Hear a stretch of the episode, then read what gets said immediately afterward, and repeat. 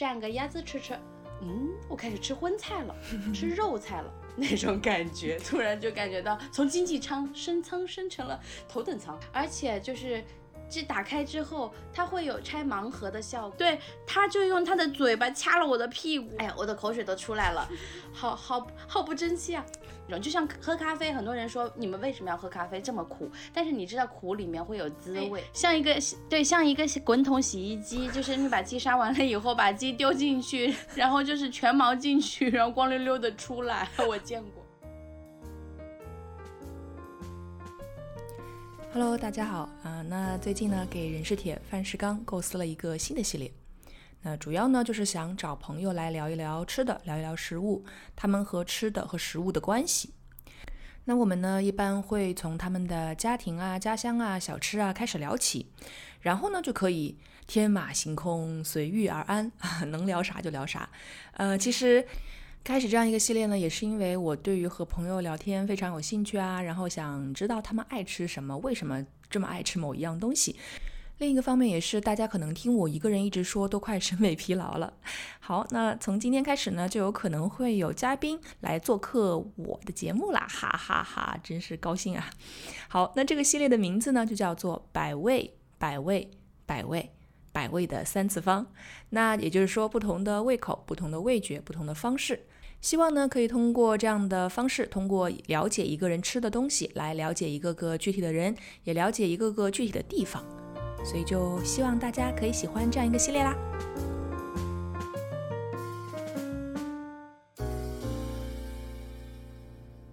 好，呃，那欢迎大家收听今天的节目哈。那个今天我非常高兴的请到了哈娜，我的研究生同学加室友，虽然是睡在我对面的姐妹吧，也是在我们的第一期哦，在我的第一期节目里面 Q 到的，一起和我去吃酸菜鱼的那位朋友。哈娜给大家打个招呼吧。Hello，大家好，我是哈娜。没了吗？我性格比较内向，一般的都不知道怎么做自我介绍，好害羞哦。哈娜是位奇女子，然后呢，我就特别高兴可以啊邀请她作为我们这个百味三次方系列的第一位嘉宾。然后后续呢，她肯定还会来的，因为呢，我们已经约了好几个话题了，比如讲一讲当饭店老板踩入的那些坑，还有呢，我们其实之前有聊到说想聊一个为什么我们明明不饿。但是还要吃吃吃，然后呢，我们也可能会想聊一聊原生家庭啊什么的。就由于他太奇葩，就是太优秀，所以可聊的东西太多了。好呀，那今天呢，我们主要是来聊聊吃的。嗯，因为呃。就是哈娜是南京人嘛，对吧？对，所以我们今天就会来聊一聊南京的吃的。但哈娜之前你有告诉过我你是南京郊区人，对我们家现在是全国有名的高风险地区，就是著名的我们的禄口国际机场周边的。呃，市市郊的地方，城南市郊的禄口机场附近，对，所以呃，我会跟大家说我是南京人，是基于大家是不同省份的时候，我才说我是南京人。但到了南京，我就不会说我是南京人，因为我对我说我是乡下来的。怎么怎么？所以你在南京？呃，比如说你们在南京认识朋友，或者是见面或者什么的，就是大家也会问说，哎，你是哪里人？就是意思是你问你是南南京哪一区的人是吗？对啊，就好像在北京的时候问你是东城西城海淀的一样。然后我大概就是哦，我不能打比方，这样有些冒犯。嗯，我相对位置，我的相对位置大概是丰台，呃，或者大兴机场附近的，大概这样。我我理解这种感觉，就像是我之前看过有人说说有一些人就是特别。拽就是跟不同省份的人聊天的时候，别人都会说：“哎，你是哪里人啊？”他说：“老子徐汇，就是上海徐汇区的。”就他觉得每个人都会知道上海徐汇是一个很有名的地方。好呀，那呃，首先呃，我讲一讲我对于南京的吃的的印象好了。就是我总感觉我自己印象中啊，就是 就是要在一个。穿着什么旗袍啊，在秦淮河畔呢，坐个小船呢，还有有人在旁边弹琴啊，我不知道，什么评弹也好啊，什么其他古琴也好啊，然后呃，我不知道，我都不知道在这种状态之下，我怎么才能够优雅的吃那些鸭子啊什么的东西，但是我就会感觉我脑海中就是啊。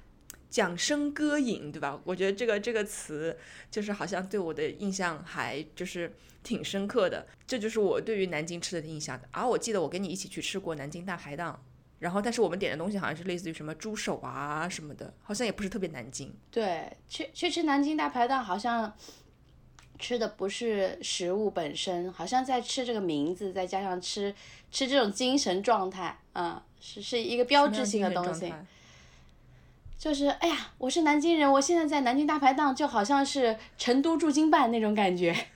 哦，知道了，就像是我在北京街头看到哦，杭州小笼包，虽然在浙江的时候 也没有吃过，但是哦，杭杭州的，那那我去吃一下。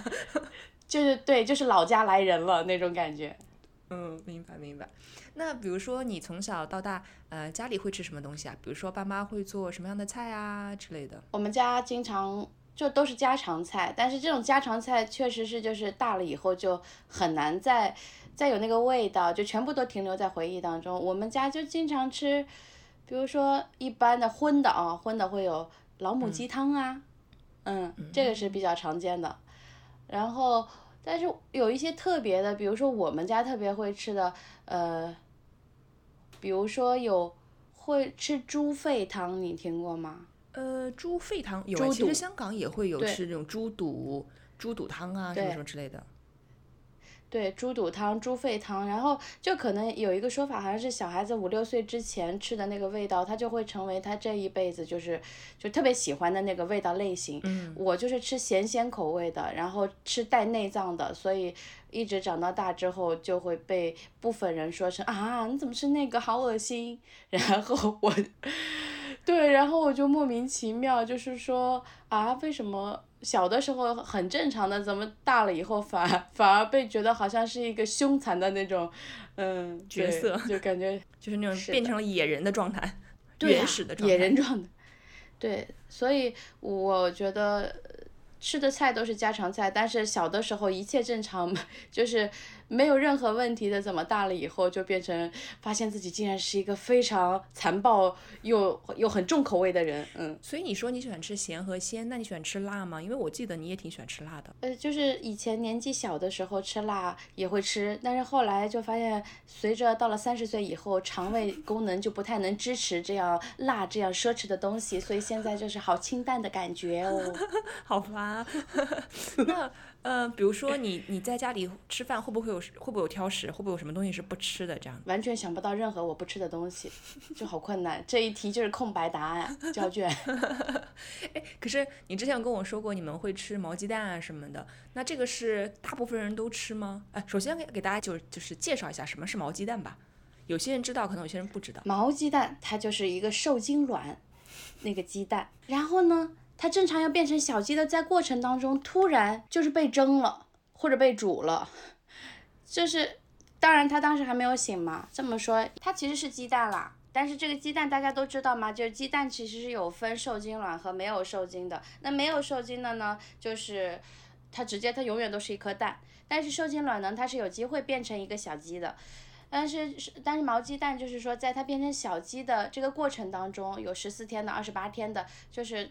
这么说有点凶残，但是确实是在这个这个呃，就演化的过程当中，然后给它煮了或者给它蒸了，然后这个过程呢，就是从一个简吃一个平凡的鸡蛋，就变成了，嗯，我开始吃荤菜了，吃肉菜了 那种感觉，突然就感觉到从经济舱升舱升成了头等舱。哎，可是我我有记得有人跟我说过，这个毛鸡蛋可能还会分一些，就有一些就是呃孵化比较，比如说可能是你刚才说的二十八天，所以吃的时候可能有。有可能已经有鸡鸡的毛毛了，是吗？嗯，对啊，所以它叫毛鸡蛋。因为我我童年的时候，小的时候吃的这个都是那种已经长成一只小鸡嘞，就是一只小鸡躲在一个蛋壳里睡觉的样子，就打开蛋壳，hello，就是那种小鸡在里面睡觉。啊，可以看到吗？就是一只鸡，就是一整只鸡。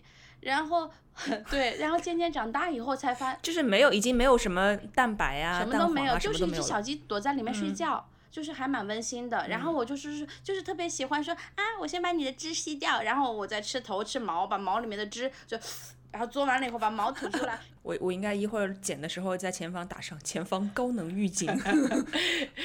就是就是因为太喜欢你了，所以要把你吃到我的肚子里面，我们就不分开了。嗯，那是大家都很喜欢吃吗？还是说呃，就只是你特别喜欢吃？好像我童年印象当中就是。呃，小孩儿都吃呀，没有不吃这个的小孩儿。然后大人的话，像我爸就就会跟我抢着吃，然后我妈可能就会说怕恶心。就一般的，就成年男性都吃，然后小孩儿儿小孩儿都吃，然后就是女性成年女性好像有一部分。嗯，就不吃。但对我记得有的时候我们家会煮十个或者二十个，然后煮完了以后放放在一个盆子里端到桌上，然后我跟我爸就会闷头不说话，然后就各吃各的。然后如果谁吃的快的话，谁就是可以多吃两个。那其实它有没有一种什么说法？比如说，比如说吃的话会对于身体特别好，还是就是它是什么有有没有一种说法？嗯，现在我就想到小时候，其实，呃，因为物资不是特别好嘛，我们毕竟是八零后的哦。然后就是我爸妈其实给我之前小时候会买过那种营养品，名字叫鸡胚宝宝素。现在看来可能没什么用处。我真的没有听过鸡胚宝宝酥，那可可能就是鸡胚就是毛鸡蛋的那个意思嘛，所以就是。就是属于你看，包括你吃鸽子、吃乳鸽、吃猪烤乳猪，就好像一切小的生命的里面好像有什么好东西，所以嗯，精华是吧？对，精华、羊胎素啊什么的，所以就觉得是不是会比较补呢？但是我们没有刻意因为呃有营养而去吃，主要完全是为了满足口欲，就真是觉得好吃是吗？对，就是觉得馋，然后好吃，因为因为吃肉比吃鸡蛋 要鲜很多。就是说，如果说它里面有这个小鸡的话，毛鸡蛋比一般普通的不受精的这个鸡蛋要鲜很多，是吧？而且，对对对，而且就是这打开之后，它会有拆盲盒的效果，就是 你不知道这个小鸡是什么毛的颜色 状态，就就它大概全在一起是圆乎乎的，但是呢，你打开之后说啊黑黑毛或者啊白毛，哦。就是那种浅色或深色的毛会不一样的。完了完了，我觉得这期播出去之后，大家会觉得哈娜好恐怖，是一个茹毛 饮血的野人，真的是好可怕。为什么自己的童年充满了杀戮？然后就是还有一个，刚刚回到一个你问的问题，就是其实他在比较呃比较小的少早期的时间的时候，其实他我们都叫它活珠子，就是说首先它是活的，然后它是个珠子，就是活珠子。南京话是这样说的，豁珠子，豁珠子，豁珠子啊，所以你们就会说我要去吃活，搞点活珠子吃。活珠子，对，活珠活珠子呢，就是就是这个毛鸡蛋很早期的时候，基本上你就看到有一个好像有一点点呃点点黑黑球球一点点大，然后以鸡蛋为主，然后才后面到很成熟的时候，快要出鸡出壳的时候才是。那个毛鸡蛋就是全毛的，有全毛，有半毛，有活珠子。对，那你既然这么喜欢吃荤菜啊，那你你有什么喜欢吃的素菜吗？嗯，素菜也会有，就是其实虽然我就很爱吃荤菜，每一顿都必须要吃荤菜，要不然觉得自己心里特别委屈，过得特别不好。然后素 素菜的话，呃，就是我特别喜欢吃那个绿叶菜，只是加蒜和盐炒的，比如说。呃，就是一个各种那个蒜蓉青菜类似对对对对对，所有一切的蒜蓉炒一切。然后，嗯，比如说我们小的时候会有一些东西是在南京老家吃的，但是在北京现在已经吃不到了。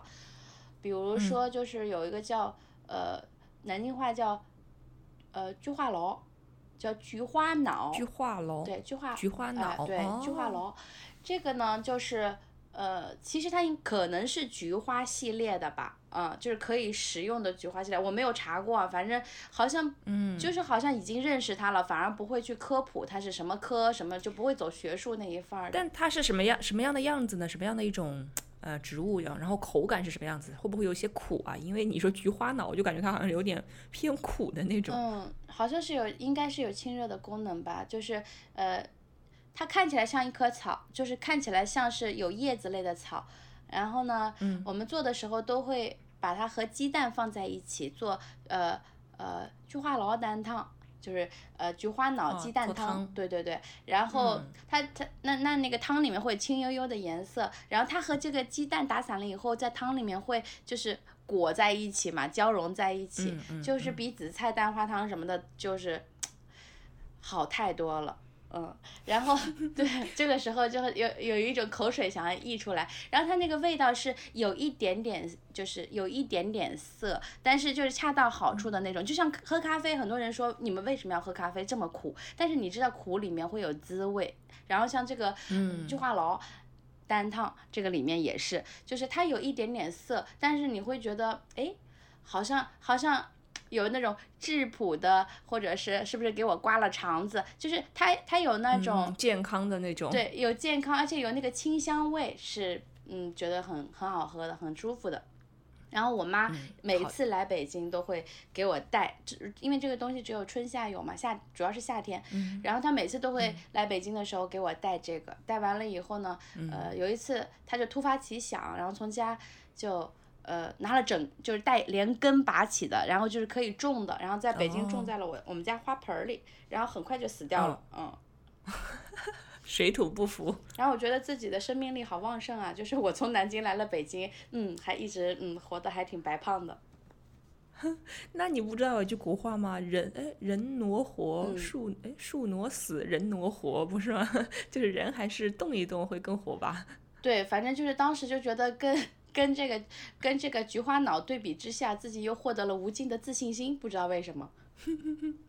好呀，明白。那这就是平时在家里会吃的东西了。但是比如说会吃一些嗯传统传统的这种南京小吃吗？就是我们可能印象中都知道的一些什么呃鸭子啊什么的，这种会自己在家做吗？还是会就是直接去街上买一只来吃吃这样？嗯，一定都是出去吃的，直接出去买的。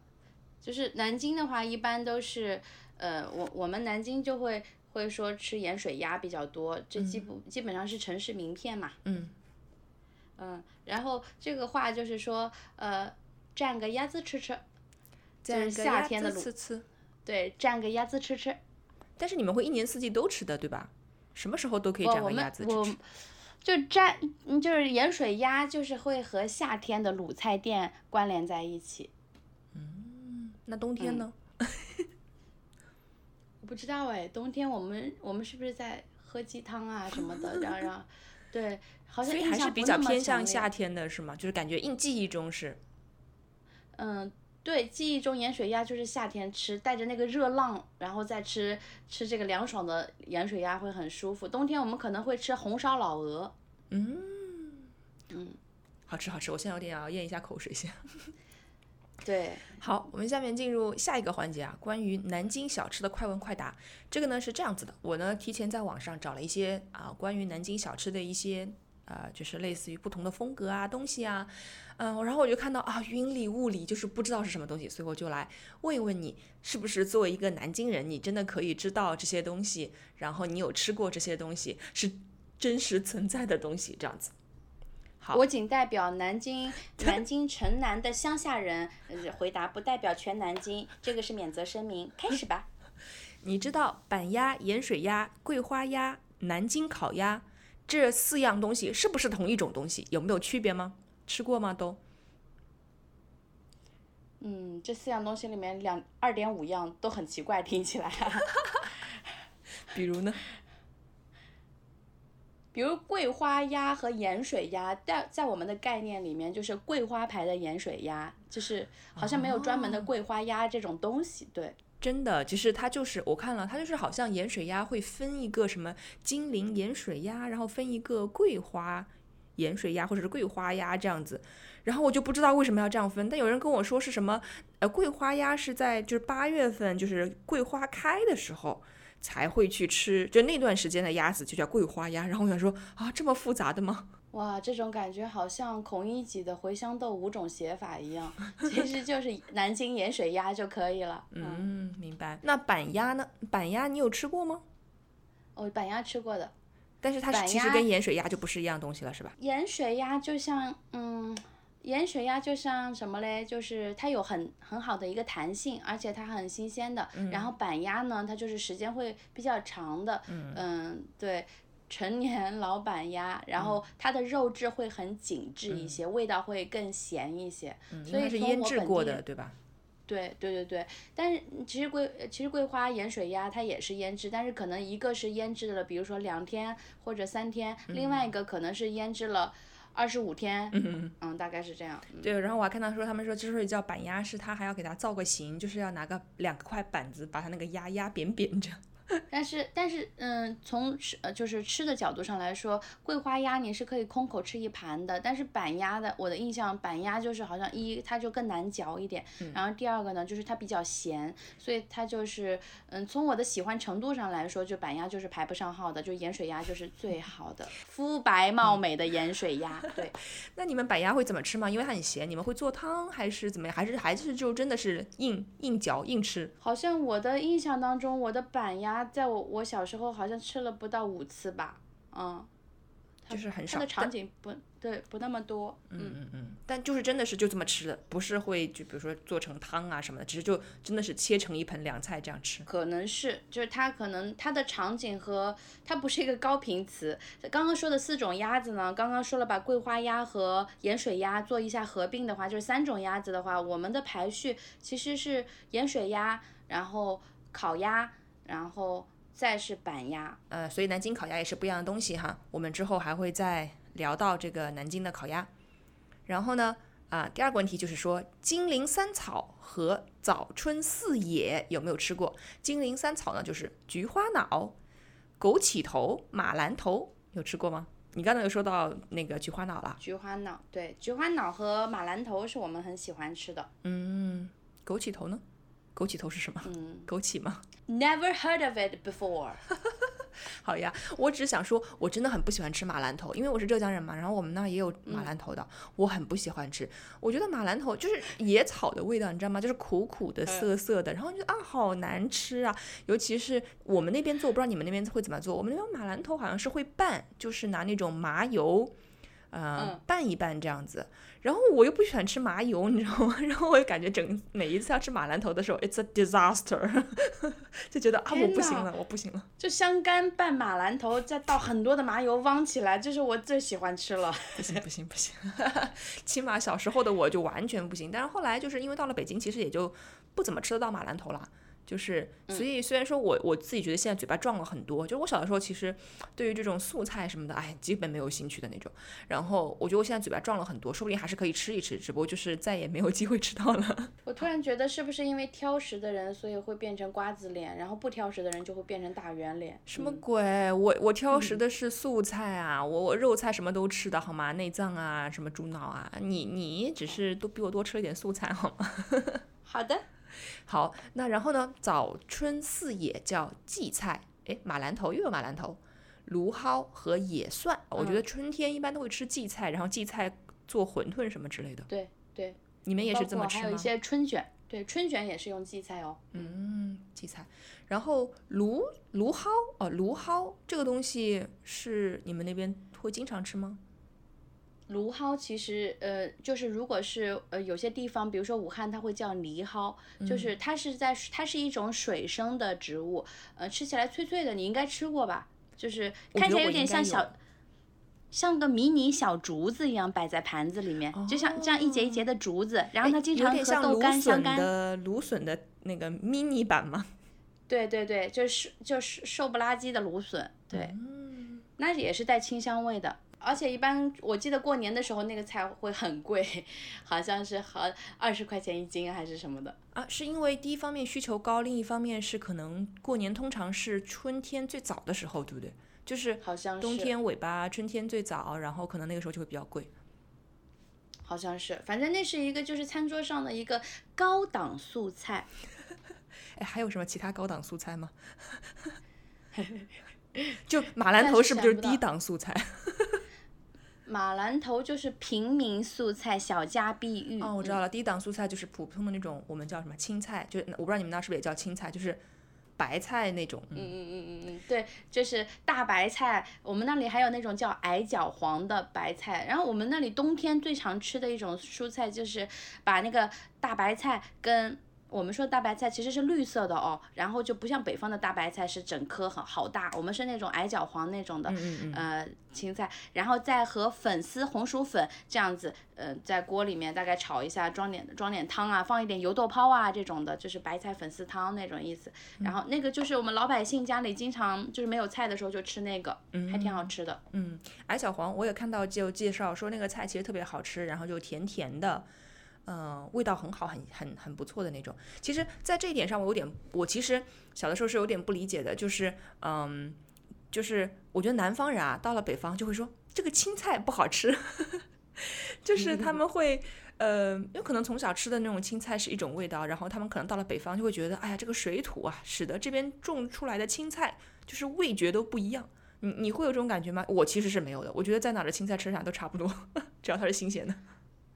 就超级有这种感觉啊，但是就是有一种悲哀，但是又接受，因为没有别的选择。后来就吃青菜，就感觉在嚼维生素，就是说我需要吃它，所以我吃它，而不是像小时候的那种，好像跟它有。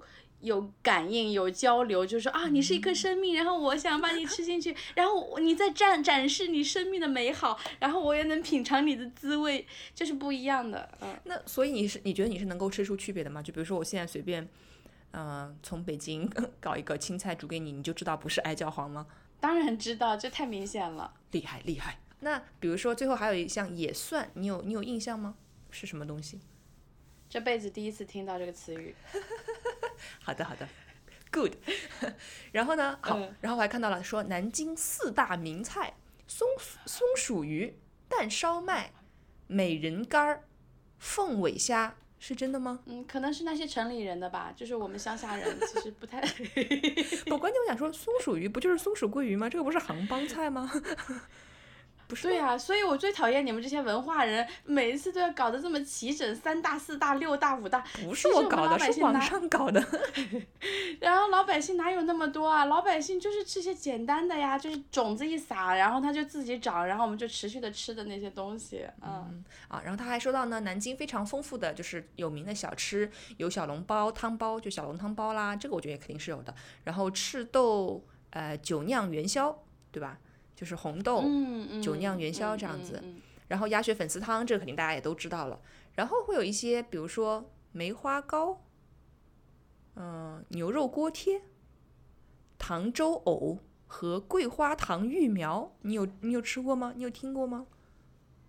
嗯，桂花系列的。东西我们还都这个口味我们都蛮喜欢的，到现在我们去吃还会吃那种呃桂花桂花藕片那个凉菜我们也会吃，嗯，那个那个桂花的味道是长在记忆中，因为桂花是在我们家那里就是几乎很多地很多户人家都会种，所以就是八月桂花香的时候是真的有桂花香是在印象中的。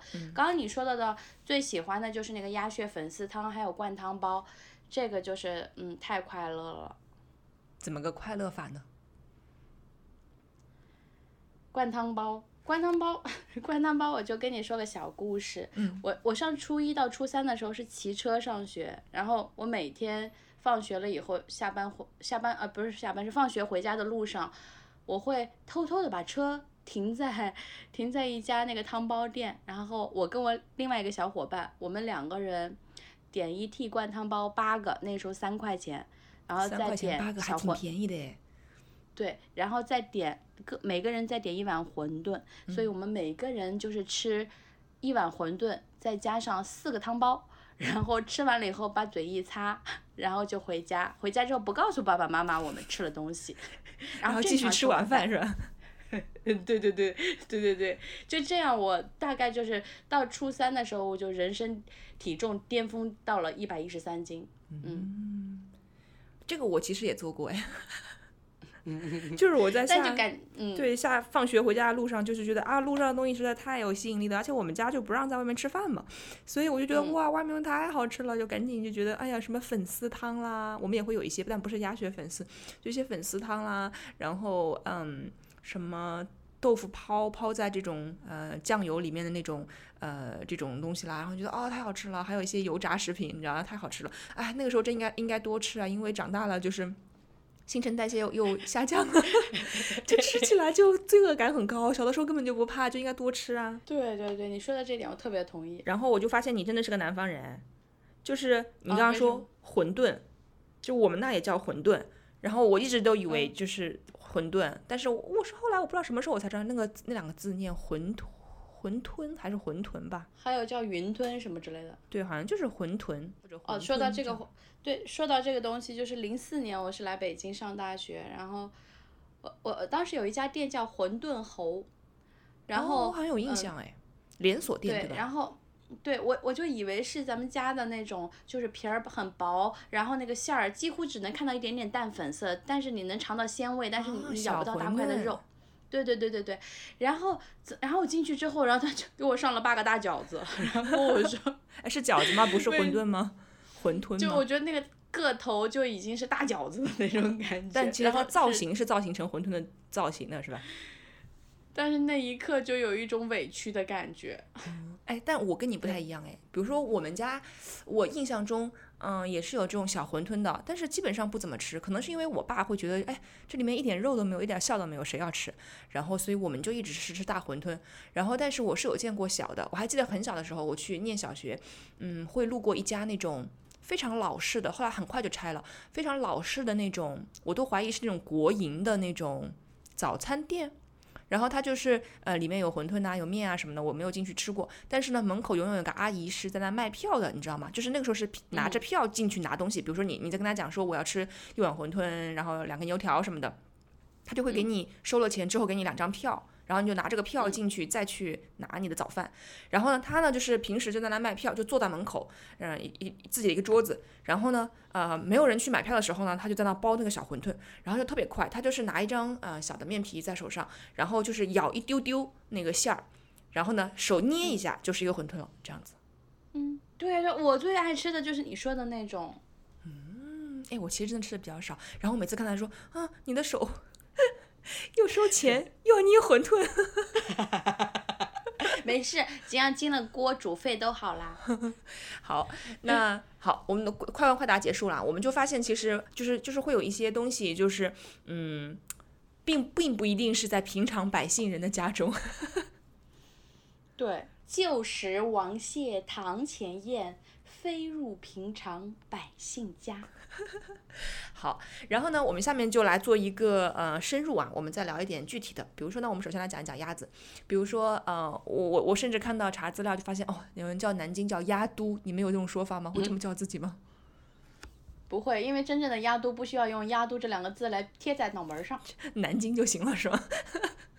对对，然后，呃，比如说刚才我们也说到一点啊，说就其实是，比如说盐水鸭是，嗯，应该是大家都会比较喜欢的，因为它，呃，味道比较好啦，然后也是吃的就是感觉比较舒服，比较新鲜嘛。然后，嗯，就可能是在夏天的时候吃的多一点。那比如鸭血这个事情，是不是吃鸭血，是不是因为你们鸭子吃太多了，鸭血也不能浪费，所以就这么流行吃鸭血？其实，在城市里面，现在你几乎已经吃不到鸭血，就是那种鲜鸭血的。然后我们吃，我们那个时候吃鸭血还蛮，就是蛮真的，就是小的时候吃的鸭血。嗯鸭血它有有一个竞争对手哦，就是猪血。嗯猪血呢，它就会有大的气孔，它会它会比较粗糙一点，纹理比较粗糙。然后鸭血呢，甚至还有鹅血。如果你去广东深圳，那你就会吃到鹅血嘛，哦。嗯哎呀，我的口水都出来了，好好好不争气啊！嗯，就是我也赶鸭血呢。它就会 对鸭血就会有那种丝滑感，就德芙巧克力的丝滑感，嗯它是温柔。猪血如果是北方的汉子，鸭血就是南方的，你说穿旗袍的那个乌侬软语的女子，就是说啊没事的啊，我很好吃的，我滑滑的。然后你吃下去的时候说，哎呀。吃的我不是鸭血，我吃的是温柔。真的，因为你之前不是也给我带过鸭血粉丝汤吗，就是那种包装的，然后觉得、哦好好吃啊，就因为我其实是觉得这种小吃可能你做成包装了就没有那么好了，就没有你真的是在店里面新鲜吃好，但其实煮出来真的很不错哎，就好好吃啊。嗯，还原度挺高的，我我还常备这这一款，嗯。啊，这个时候我们不能够打广告，但是如果有朋友想要知道的话，可以给我们留言。对对，是的，别坏了规矩。呃，不是，我们也没有坏规矩，主要是因为我们没有拿钱。也没有拿赞助。这对以后拿钱的客户不公平。呃，然后那你们会吃鸡血吗？会啊，我们以前家里小的时候吃鸡都是现杀的，就在家里杀鸡，而且很遗憾的就是承认我小时候还是杀鸡的人。哎，你你杀鸡、你杀牛就负责什么？花、杀螃蟹。我负责就是拿右手拿刀啊，左手拧鸡脖子呀，啊，然后先？嗯，然后我的爸或者我的妈就是当我的副手，负责拿另外一个人负责拿脚和翅膀。嗯，我我就是那个副手，我每一次家里杀鸡的时候，我是负责后面拽着那个鸡的那个脚，然后它不是要放血嘛，因为就是血不能浪费嘛。然后就是放到最后，他会蹬脚，你知道吗？他会挣扎。然后我我我我那一瞬那一刻，我的内心是发生犹豫的，你知道吗？就说，Oh no，就是那种。但是哎等到东西一上锅，就觉得啊，没什么没什么，好吃好吃。就是对啊，这很很扭很扭曲，很冲突。明明前面是杀戮，然后后后面是人间美味，就是这种复杂的情感真的好罪恶呀。嗯，我我也我也觉得是，但是又觉得说，哎，可是你鸭肉也要吃，对吧？但是你你这个鸭血或者鸡血不想浪费也很正常，就哎，我不知道，哎，那我其实有个问题，比如说现在这个嗯、呃南京的鸭子的产业这么发达，然后大家都喜欢吃鸭血，我在猜测它肯定是不可能再是这种人工像我们那种家庭作坊的形式去杀鸭子了吧？是不是有机械化的方式可以杀呀？鸭子我不知道，但是如果批量肯定都是机械化的，那这个血还能放出来不？这就不知道了耶。但是我跟你说是，我们在菜场买菜是有杀 有杀鸡的，就是杀鸡去毛的机器的。嗯啊，机器吗？不是人了吗？有机器专门机有机器去毛，哦，这么高级，像一像一个对像一个滚筒洗衣机，就是你把鸡杀完了以后，把鸡丢进去，然后就是全毛进去，然后光溜溜的出来，我见过。天呐，太好笑了！你嗯，你退毛吗？我不退，然后就扔到机器里去，发现 毛被退光了。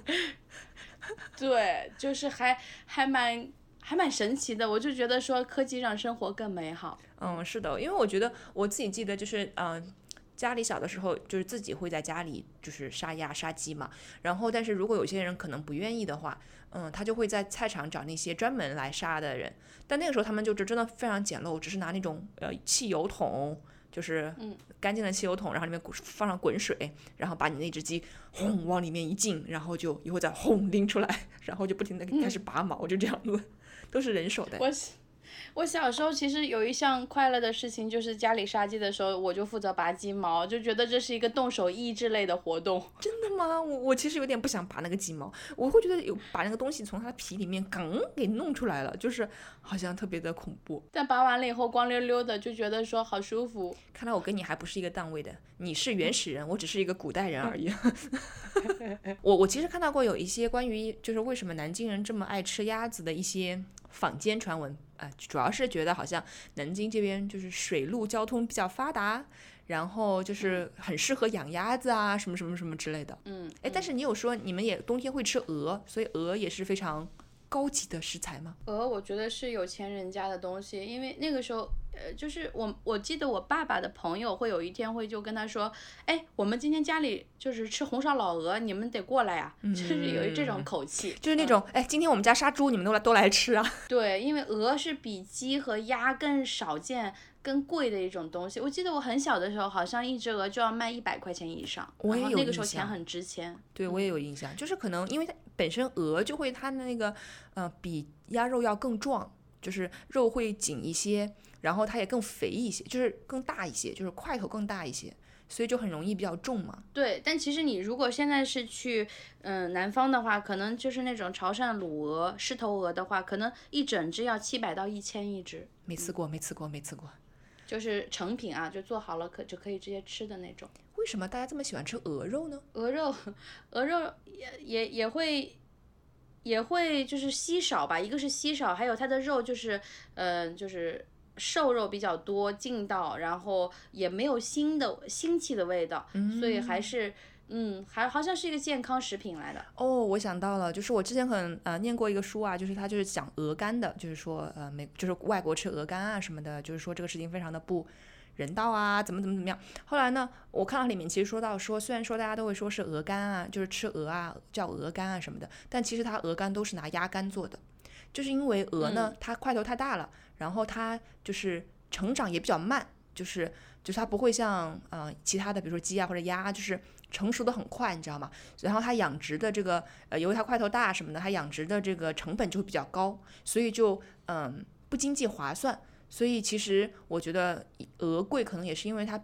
第一，它比较不好养，然后它块头比较大，它对于养殖的那个需求可能就更大，就是这个空间需求啊，各方面的需求，食量就是吃的东西的需求啊，还有包括它的成熟期可能太长了，就是可能不会像鸡或者鸭，可能啊半呃一个月你就可以怎么怎么样了之类的。嗯，对啊，所以好吃啊，养殖期长。哦，对说到鹅，我就想想到小时候的时候，我我外婆家是什么都养的，然后他们家有大白鹅，我那我那个时候大概四岁多，不到五岁，然后我我走在路上，鹅就好像比我强势。一些你知道吗？然后我就觉得鹅是一个五岁小孩的一个可怕的噩梦。然后那个鹅它就在后面追我，然后就嘎嘎嘎，不是嘎哦，可反正有声音在追我。然后后来，对，它就用它的嘴巴掐了我的屁股，然后我的屁股就被它。对，就对，就是他打了我，他用他的嘴巴把我的屁股掐肿了，然后我就特别委屈，就觉得我被畜生欺负了，然后我就回去跟我外婆哭诉，我外婆立马就当天晚上给我宰了，然后给我吃了那只鹅，鹅肉好好吃。哦，我好喜欢这段，但我不知道能不能播哎，我我到时候去 审一审。你要知道，对于一个五岁小孩来说，这个鹅是一个非常有攻击性的竞争对手。嗯，是的，是的。但我我还真的没有，因为我们因为我们家不养嘛，所以就是只是就是要吃的时候会买回来放在那儿，所以我我就都都已经被绑上了，你知道吗？所以他们就没有什么攻击性了。但是我唯一就是有印象特别恐怖的是，那个时候就我们那边也会养鸡，就是因为鸡也好养嘛，就是自己会家里家里养一养鸡，然后就会呃放养一下这样子，就会觉得比较香了嘛，就会变成那种本地鸡那样的。然后，然后，然后他们就会哦，就你们会有这种说法吗？就是一般的这种养殖鸡叫洋鸡，然后嗯，会啊，对啊，就是就是好像是饲养出来，然后是外国的那种某种方式中不好。不好的，然后一定要变成就是本地鸡才会好吃。对，就是有一种说法，就是呃养鸡场的鸡蛋，有的会说怎么有一股鸡屎味。嗯，对对。对，有一种鸡屎味，但是自己家的本鸡蛋，本鸡蛋那就很不得了的了，就是给孕妇和病人吃的东西。是是，我记得我记得。然后我记得那个时候，嗯，旁边有一户人家就是邻居啦，他们养了一只鸡。嗯，那只鸡，哎，你你们知道，哎，我们为什么讲到吃鸡了呢？是 是，继续说，是现鸡，你知道吗？就是那种被阉割的啊公鸡，知道，对，然后呢，就是他们就会觉得，嗯，公鸡被阉割了之后，它就没有这个雄性激素了嘛，好像就是就会就是激素可能或者是什么其他东西都用去长肉了，所以呢，被阉割掉的现鸡就特别好吃。然后呢，但是呢，经常会发现这种阉割不成功的情况，就是买回来买的时候说，哎，这是一只现鸡，就是就阉割过了，但是呢，没过多久它开始打鸣了。我觉得好像有一点凶残，好害怕。嗯，然后还有就是有的时候隔壁家那只白色大白，我记得很很白很白，然后块头很大很大，不完全不是那种老母鸡的那种，呃，很娇小的那种那种那种。状状况那种 tiny size 那种，然后他就会有一天，我就在前面走去上学了，你知道吗？出了门，因为那时候应该是可能是小学高年级吧。然后呢，我一回头，我发现那只鸡居然扑扑扇着它的那个翅膀就飞起来了，然后在跟我就是跟我当时的高度。奇高的地方冲我这样飞过来，那关键它的嘴很尖，你知道吗？我当时觉得好恐怖，我一回头就发现有一只鸡飞在那半空当中，就是冲我这样扑过来，我整个人就往后倒退三步，差点没哭出来，然后我被我爸打打了一顿，我爸说，我爸说我真没用。嗯，大家不，他们不能够理解，就是对于小朋友来说，这种家畜其实也是非常的恐怖的。有一种恐惧症就叫做尖嘴恐惧症啊，对于所有尖嘴尖嘴的动物都会害怕的。有的人。那我们再说回南京啊，说回烤鸭，就是嗯，我们刚才有说过，南京烤鸭其实跟盐水鸭是不一样的。然后我有看过一个介绍，就说呃，这个烤鸭呢，其实是在明朝的时候，明成祖。去北京，就他迁都嘛，带去北京的。嗯，所以我不知道，就是是不是跟北京的烤鸭一脉相承有什么区别？我内心一直觉得说，南京烤鸭 是排在北京烤鸭之前的，因为，对我呃，北京的烤鸭是这样，它就会好像是一个呃剧，是一个乐队是团体赛嘛，你会要放葱丝、蘸酱，然后呃黄瓜一堆堆，然后烤鸭、烤鸭皮什么的，它是一个吃过程性和仪式感，然后就哎包裹在一起，它很丰富。那南京的烤鸭就很纯粹，就是我跟你说我这是烤鸭，那我就是烤鸭，那你可能你看它看到它的时候，它挂一样的挂炉挂在那里，然后。但是你我买的时候可能就是说，哎，老板来半只烤鸭，那他就是把炉子上的烤鸭卸下来，然后就给你，然后给你咔砍一半，切成小块之后，直接给你配上那个，哎，我现在又流口水了，就是那个蘸汁儿，直接就是鸭子和蘸汁儿，它中间没有别的复杂的东西，就是烤好的鸭，因为烤鸭会做腌制嘛，它会有咸甜口味，烤鸭腌制完了以后皮也是一样酥酥的。它不像北京烤鸭，它是它好像本身不带什么太多的味道，对吧？但是南京的烤鸭是带着咸甜的味道，就是以咸为主啊。它已经是腌好、卤制、卤甚至是带着一点卤制过的那个味道，然后皮又是那个酥酥脆脆的，然后又是那种温热的，就是嗯，you know，然后就是。然后那个蘸料，你再一蘸，那个蘸料是有一点点，就是再带一点点辣椒油的那种蘸料，然后你就直接是。有一点点辣椒油，然后你就直接是烤鸭蘸蘸那个料，然后吃的时候就是啊。就是它的纯度不一样，因为北京烤鸭，你可能吃到的鸭子的时候，你可能吃的是黄瓜，吃的大葱。但是对，但你南京的烤鸭，你只是感觉到你满嘴都是那个鸭肉、鸭皮的香味，然后还有一点点的蘸汁，它就是好像九成真的是在吃烤鸭。嗯，这好像吃起来感觉跟呃在南方广东这边、香港这边吃这个烧鹅是有点像的，对吧？它就是在，就是它其实就放在那，然后你斩，然后它会给你配一些什么酸梅酱啊什么的，你其实也就是吃它肉。本身了，哎，其实你这么一说，突然点醒了我，是不是我们那里的烤鸭就有点像是烧鸭？对，我我会觉得是有点像烧鸭。北京会，北京烤鸭会天天说这个。我是现烤的嘛，对吧？就是就等于你点，它可能会一开始会预预烤一只鸭子，但可能是白白的或者什么样子。然后等你点了之后，他再给你现去烤，然后再现端上来给你片开这样子。所以你会吃到有一些地方可能还是特别特别脆的那种，就是那种酥掉的那种感觉。但是比如说，如果说这个鸭子是挂在外面的，呃，包括跟香港的烤烧鹅一样挂在外面，当然你看上去还是很好了，但可能那个口感就会有有有一些略微的不同。这就是对我来说是技术流。还是还是走的是那个，就是如果是技术流，那我就参照参数，就是说，哎，越脆的越好吃。其实我觉得它是把它解构了以后的一个维度。但是从我自己来说的话，那南京烤鸭就是排第一的，就是毋庸置疑。就是因为我吃的是一个它的整体性，然后就是其实你只是爱吃肉吧。哎，烤鸭的皮我真的是好销魂啊！烤鸭的，就是烤鸭的皮虽然没有那么脆了，但是它的整体感。嗯，就是呃，它它它是很很很融合的，嗯，就是它可能有一局部它会有脆脆的感觉，它更多的是油脂的香味。嗯，而且我相信啊，这个烤鸭肯定是不是也是到了一个程度，就是你咬一口，它那个本本身包裹在里面的油脂会淌出来的那种感觉。会会，就是，哎，我们我们那里啊，就是我们小镇上，就南京市区可能会就是说呃烤鸭这样说，烤鸭，嗯。然后我们老家那里的那个那个家里土话就会说烤鸭，烤鸭，就是那那就感觉就是感觉，我跟你说，有的时候一个夏天，如果每天晚上吃烤鸭啊这些卤菜，可能就会快速增重。嗯，哎，那我想说，是不是南京，嗯，不管是城里还是郊区啊，就是是不是随处可见鸭子店，就是就是哪就是经常会有。鸭子店这样开出来，还是说它这个市场已经比较垄断，只有那么几家连锁店这样子？这个就就比比 Seven Eleven 或者全家的那个布局还要更密集。对，它是一个必须具备的一个一个呃社社区，比跟菜场差不多，就是是一个必选项的东西。嗯，但它但会是一些连锁品牌吗？还是会是一些真的是哎？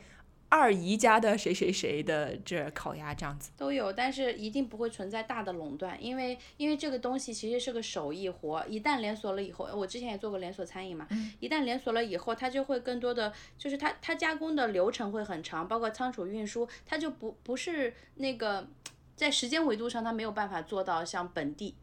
嗯，那么快速或者那么新鲜了，嗯，但是我在想说，可是北京的烤鸭其实还是比较垄断的，不是吗？就是好像我不知道是因为北京游客更多，就感觉好像如果你去北京吃烤鸭，就基本上还是那么几家嘛，对吧？全聚德啊、大董啊什么的。还东四民福什么的。嗯，对啊，就好像都是这样子。但那所以如果南京它是没有大垄断的话，那是不是就是有可能我在不同的地方吃到的烤鸭味道会非常具有他们店本身的特色，有可能会有蛮大不一样的味觉上。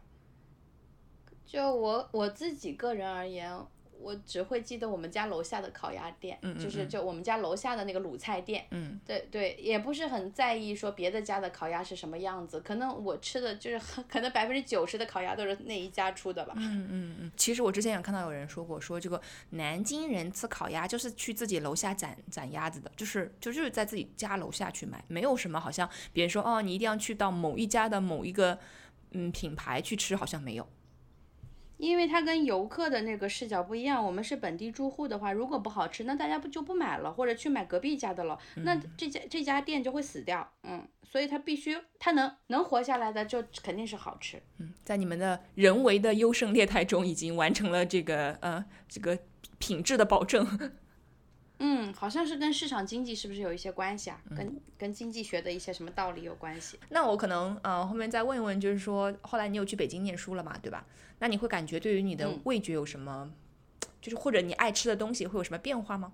就是有一些东西喜欢的呀，就吃不着了呀。比如说你说盐水鸭吃不着正宗的啦，然后烤鸭吃不着了就，然后一些什么菊花脑啊，就是别想了。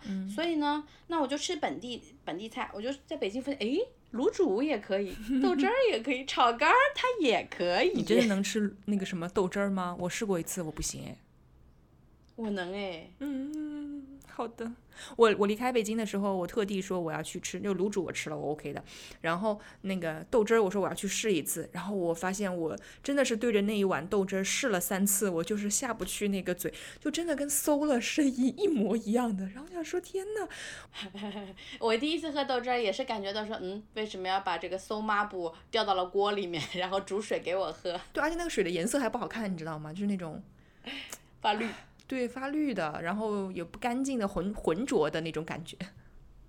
但如果你内心放心说啊、这个就是北京最正宗的一家店，然后这个食品安全是 OK 的，然后我就猛地喝，喝完了以后，哎，喝豆汁儿，然后最重要的是它那个后调啊，就像香水一样，它最后有一种韵味，就好像有一种咦咦那种感觉，你你品尝一下，你就能感觉它的神韵了。对，我知道它是有后味儿、后调，但是我感觉那个也是臭抹布味儿。啊，不用刻意的强求，就是随缘就好了。呃，所以就是你会觉得你去了北京之后更加粗犷了吗？你的这个，你的这个吃东西的这个风格。对，就觉得说啊，有一片新的领地等待着我去征服。好，那然后你又开疆辟土了，对吧？你后来又去这个武汉开了饭馆，然后会有什么不同吗？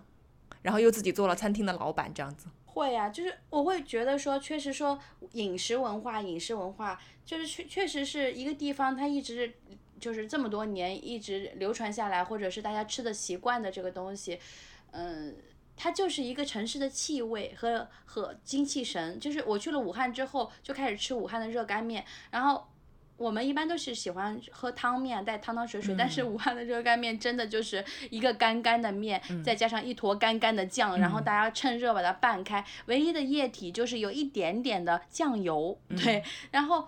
我当时是吃不惯的，但后来待了两年之后，我我其实是能吃得惯热干面。现在我还会比较想念热干面的味道。嗯所以，因为为什么他们说早餐为什么吃的这么油哦？嗯高热量，因为有码头文化嘛，就是很多年前的，哎呀，刚刚又淌口水了。我听到了。很多年前的这个，很多年前的那个工人，他们就是早上需要早上要吃好是真的，然后一上午就要开始干很重的体力活，就一定要摄入足够的热量。然后这个热干面，水对吧？对，对对对，然后他没有太多的就是荤菜可以吃的话，那就多吃一点这种，对吧？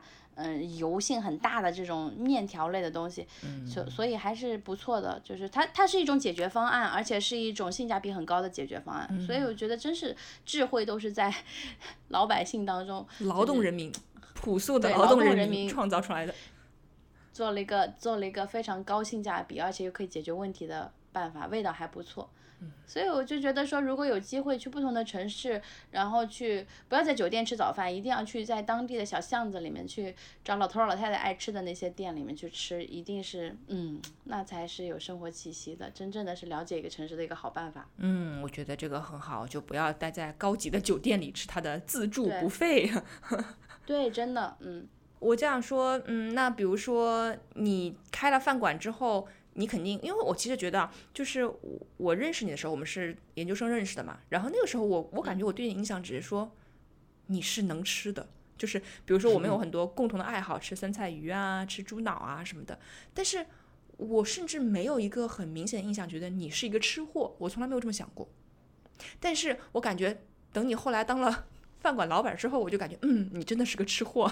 当了就是去做餐饮之后呢，就有几个变化，一个就是，呃，我其实不太会喜欢去吃连锁的店了，嗯，我就喜欢去找小店，找小店而且你。肯德基它就功能性的，当我很想吃油炸的时候，我就要原味鸡。对，就是对，就是当我想，就是当我想要去好好的吃顿饭的时候，我就很喜欢去找那种只有单店的，就是一个老板，他就是可能就是店里面的呃主厨，或者就这个老板就守着这一家店，我就特别喜欢那种状态，就是吃那样的店，就是探探秘吧。然后第二个呢，就是。我会特别舍得去吃了，因为我自自己做餐饮之后，其实它食材成本其实都是就在那里的，嗯，所以你不要就特别是对于那种各种团购啊，说四折、三折，嗯，但其实所有的这种活动啊，我就想跟大家说一下，就是真的不会亏着卖给你，所以它都会搭配套餐组合，它的成本，我它当然是安全健康的，呃，就是符合呃标准的，但是就是你你真的不要指望你用一百块吃到五百块的那个牛排，然后或者什么好的食材，因为因为。总就对，就是它不合逻辑嘛，不合逻辑也不想贪便宜，所以我都很舍得在吃饭上花。我有的时候会一顿午饭花八十块钱吃工作餐，然后被被同事就是觉得我太不会过日子。但是我觉得每一口吃下去的东西才构成了你，嗯，对吧？一天一天。还有一个好的心情，我就是在这里倡倡导大家在吃上千万可不能省。我可以一年不买包，但是一定要每一顿都要让自己吃爽。嗯，我我也是，我也特别喜欢吃，但是我唯一在外面吃，有的时候会有一些忧虑，就不知道是不是嗯爸妈给灌输的那种，哎老旧的理念，就是就是比如说啊，这个东西值一百块钱，对吧？我付了一百二吃它，我觉得 OK 没问题。但如果有些人会不会拿只有嗯那可能八十块钱的东西或者四十块钱的东西，然后他要卖到一百二，你知道吗？我觉得这个就是我不能够接受的。哦，对对对，这一点我要跟你科普一下，就是你在做餐饮的时候，你你知道一般的食材成本就一定要在四十以内，四十是百分之四十吗？还是对对，甚至是说呃三十五以内，嗯，就是说你整一个呃就是产品，比如说你呃不是你就是一份饭吧或者一个菜卖出去的价格，它的成本其实要就是如果作为一个盈利的啊经营非常好的这个呃餐饮企业的话，或者一个小老板的话，就一定要把它的成本价，就是说原材料的成本价控制在百分之三十至四十以内。对对，要不然你真的完蛋了，你真的就，嗯，就是以前我会跟你一模一样，就说你为什么一盘青菜你才两块五一斤，然后你在饭店要卖给我二十六，就是你们好黑。但是其实这真的是站在就是个人角度上的考虑，你要想，其实你的物，比如说你的租金、物业相关的，你可能就百分之二十几，你的人员可能就百分之三十几，然后你的你再想再扣除食材百分之三十五，对吧？四十、然后你我就是说。你在做这个餐馆，你是要挣钱的，而且你不能亏钱。你其实加在一起，剩下再有一些杂费哦，乱七八糟的，损耗还要给啊什么的。对，买保险啊什么的，就是你最后可能就是平均你能够做到百分之十到十五的利润，就算是一个健康的餐饮了，这个是净利润吗？毛利润、净利润？就是大概是净利润。对，所以所以你就特别要想啊，如果你来运行一个餐厅，那你觉得你的食材如果是百分之百分之六十，然后你的租金百分之快将近百分之三十，人员又是三十多，那你就是赔钱。那那为什么有人会要做这件事呢？嗯，对，就是其实有一个简单的说法，就是你不要以为这个老板好心黑，然后对吧？百分之三十可能是食材，还有七十就是好黑心的去挣都被你百分之七十，但是。对，其实其实不是被老板赚，其实是给员工付工资，给商场交租金，还有各种杂费。对对，那些东西是硬成本来的，它不是不是一个黑心的老板在背后。嗯，想吃好的东西，那你就是要做好，就是呃好的，就是好的预算嘛。嗯。是的，是的。那嗯，比如说你现在也开过餐馆啊，我也看你到处去吃各种各样的东西啊，因为你当时是要去就是研做研发、做研究、做尽调嘛。然后，对对对，尽调这个词高不高级？行业黑化。快乐了，快乐快乐了。然后呃，比如说，那你你觉得你现在最喜欢吃的东西是什么呢？就比如说，嗯，可以让你选一样东西吃，就是你会选什么吃呢？我知道这个问题很大。其实我现在说真的话，我最喜欢吃的是我自己在家做的土豆汤。怎么做呢？我就是把土豆削了皮，切块块，然后切完块块以后，再切一点点小小葱，嗯，葱花，嗯，啊，然后就是点火，开那个点火倒油，呲，然后把土豆块下锅，然后呲，然后翻炒翻炒翻炒，然后感觉稍微有一点点那个状态的时候，然后加烧开的水，然后再放盐。最后放葱花，就这样，然后最后土土豆煮出来是绵绵的金黄色的，就是哎呀，我有一碗那样的土豆汤，我心里就好舒服。嗯，那这个这个菜谱是你从哪里挖掘出来的呢？我我要去复刻一下了。哎，我不知道哎，就好像我就知道这样做啊，是你原创的哈拿牌土豆汤啊？我不知道，就是因为这东西本来就简单啊。嗯，也是。我不知道是它是从哪里来的，它就是在我脑子里啊。那我比你奢侈。如果说现在让我就是一定要选一样食物吃的话，我会吃凉皮。嗯，但是这个是我很难在家。对我很这个对，就算很多人说要在家自己做凉皮，但是我觉得这个太难了，何必呢？我也觉得没必要。嗯，然后我我在想说，我吃凉皮就喜欢它那个哎呀薄薄的面皮儿啦，然后它那油泼辣子了呀，我就觉得嗯，我要咽一个口水。嗯，夏天尤其适合。对，然后我觉得冬天也适合啊，就是只是冬天就就就就确实外面太冷了，嗯，但是如果是在北京的室内，我就觉得很适合，你知道吗？就是因为室内有暖气嘛，然后你就拿凉皮儿回来放在暖气片上烤一烤，然后你就可以开始吃了，你就觉得啊，好好幸福。恭喜你找到了让自己有幸福感的食物，可是我又吃不到，我要挖掘一个新的，要不我一会儿也试一试你的这个土豆汤，说不定我也可以 把它发展为我的某一道菜。对，最好找一个就是很好实现的，因为你在任何地方都能买到土豆嘛。土豆和小葱，如果没有小葱也可以忍了，就是土豆、盐、油，别的什么都不需要。嗯，好的。那如果我们的听众朋友们想要实验一下这个菜谱的话，也可以实验一下，然后告诉我们你的反馈。我好怕有人说垃圾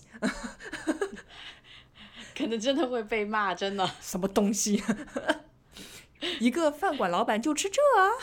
好呀，那呃。我我其实想聊的也就差不多这么多了，因为之前可能还有一个想再放在这个聊的。单子上的是说南京好吃的特别多，和他之前是这个六朝古都有没有什么关系？他说：“哎呀，太装了，这个问题太装。”我确实也说不好，但是我就感觉可能就是因为它还是毕竟是一个很大的城市，然后商品贸易很发达，所以我就觉得这个饮食餐饮行业也很发达。就是整个南京人，就是你说大的创业者是很少的，因为我们很生活，我们很注重吃什么东西，在哪玩休息，就是还还生活气息是一个还比较重的一个城市。嗯嗯。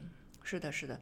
然后我感觉这种，其实我就我对于这种文化还挺熟悉的，因为感觉自己小时候家里也是这个样子。因为我们离南京也不远了，可能现在高铁通了，呃，我的老家去，嗯，南京也就只有一一个多小时，一个小时。样的样子，但我其实还是没有去过南京。哦，那我们下次可不可以约一次一起去游玩南京？毕竟我们乡下人也不知道城市里是什么样子的。那我们要去秦淮河畔，坐在那里什么听听别人弹琴，然后吃好吃的吗？要要要要，真的像个死游客一样拍照。真的有吗？就有啊，肯定是有游船，这个是旅游观光的项目嘛。嗯，应该南京也会有那种什么城隍庙小吃是吗？夫子庙哦，对不起对不起，城隍庙是上海的。对，夫子庙秦淮河。然后我就是想带你去，呃呃，就是雨花台烈士那个，嗯，去雨花台那里，然后有雨花石，嗯，然后还要想去带你去中山陵，孙中山先生的那个中山陵，还有总统府，因为这些都是很特别的地方。嗯，像你这种乡下人也没有怎么见过的地方，是吧？嗯，对，就是我们一定要一起去。好呀，好呀。那最后的最后，我想请哈娜用她她自己说不太标准的这个南京话和大家念一下，商女不知亡国恨，隔江犹唱后庭花。商女不知亡国恨，隔江犹唱后庭花。呱唧呱唧呱唧呱唧呱唧鼓掌。我你知道我为什么要想让 哈娜说这个呢？是因为就是那个时候我们念书的时候，呃，金陵十三钗就是应该就是那个时候吧，是吧？嗯，我一几年，嗯，对，对，开始火了。然后呢，当时我我其实有看那个电影，然后有一天哈娜跟我说说，你知道吗？喂，我真的很难过。我说为什么？他就说张艺谋找了倪妮去演这个女主角。我说然后呢？他说张艺谋的要求是要是会说南京话。会说英语，就是我啊！为什么是倪妮？然后就给我朗诵，用南京话朗诵了一段“商女不知亡国恨，隔江犹唱后庭花”。然后我对这个印象特别深刻。我要再补录一句，我怕不标准。我现在嗯，我还想再录一一句，然后你选择一个合适的。我我又不是南京人，我怎么知道哪个标准？你说，商女不知亡国恨。隔江犹唱后庭花，商女不知亡国恨，隔江犹唱后庭花。感觉你在唱戏耶！好，那非常感谢哈娜今天来我们的。呃，百位百位百位百位的三次方的这个系列，然后做了我们的第一个嘉宾，做了我的小白鼠，非常感谢。然后我就真真的还是在 plan 之后要，因为我们也是第一次录这样的对谈嘛，之后也在计划可以做更多的嗯聊天，因为我还挺喜欢跟他聊天的。然后我们平时会在微信上聊很多嘀嘀咕嘀嘀咕嘀嘀咕这样，摸鱼的时间全部用来聊天了，太快乐了，嗯。好，那就谢谢哈娜啦。好，谢谢 Y 百人百味，跟大家说拜拜，拜拜。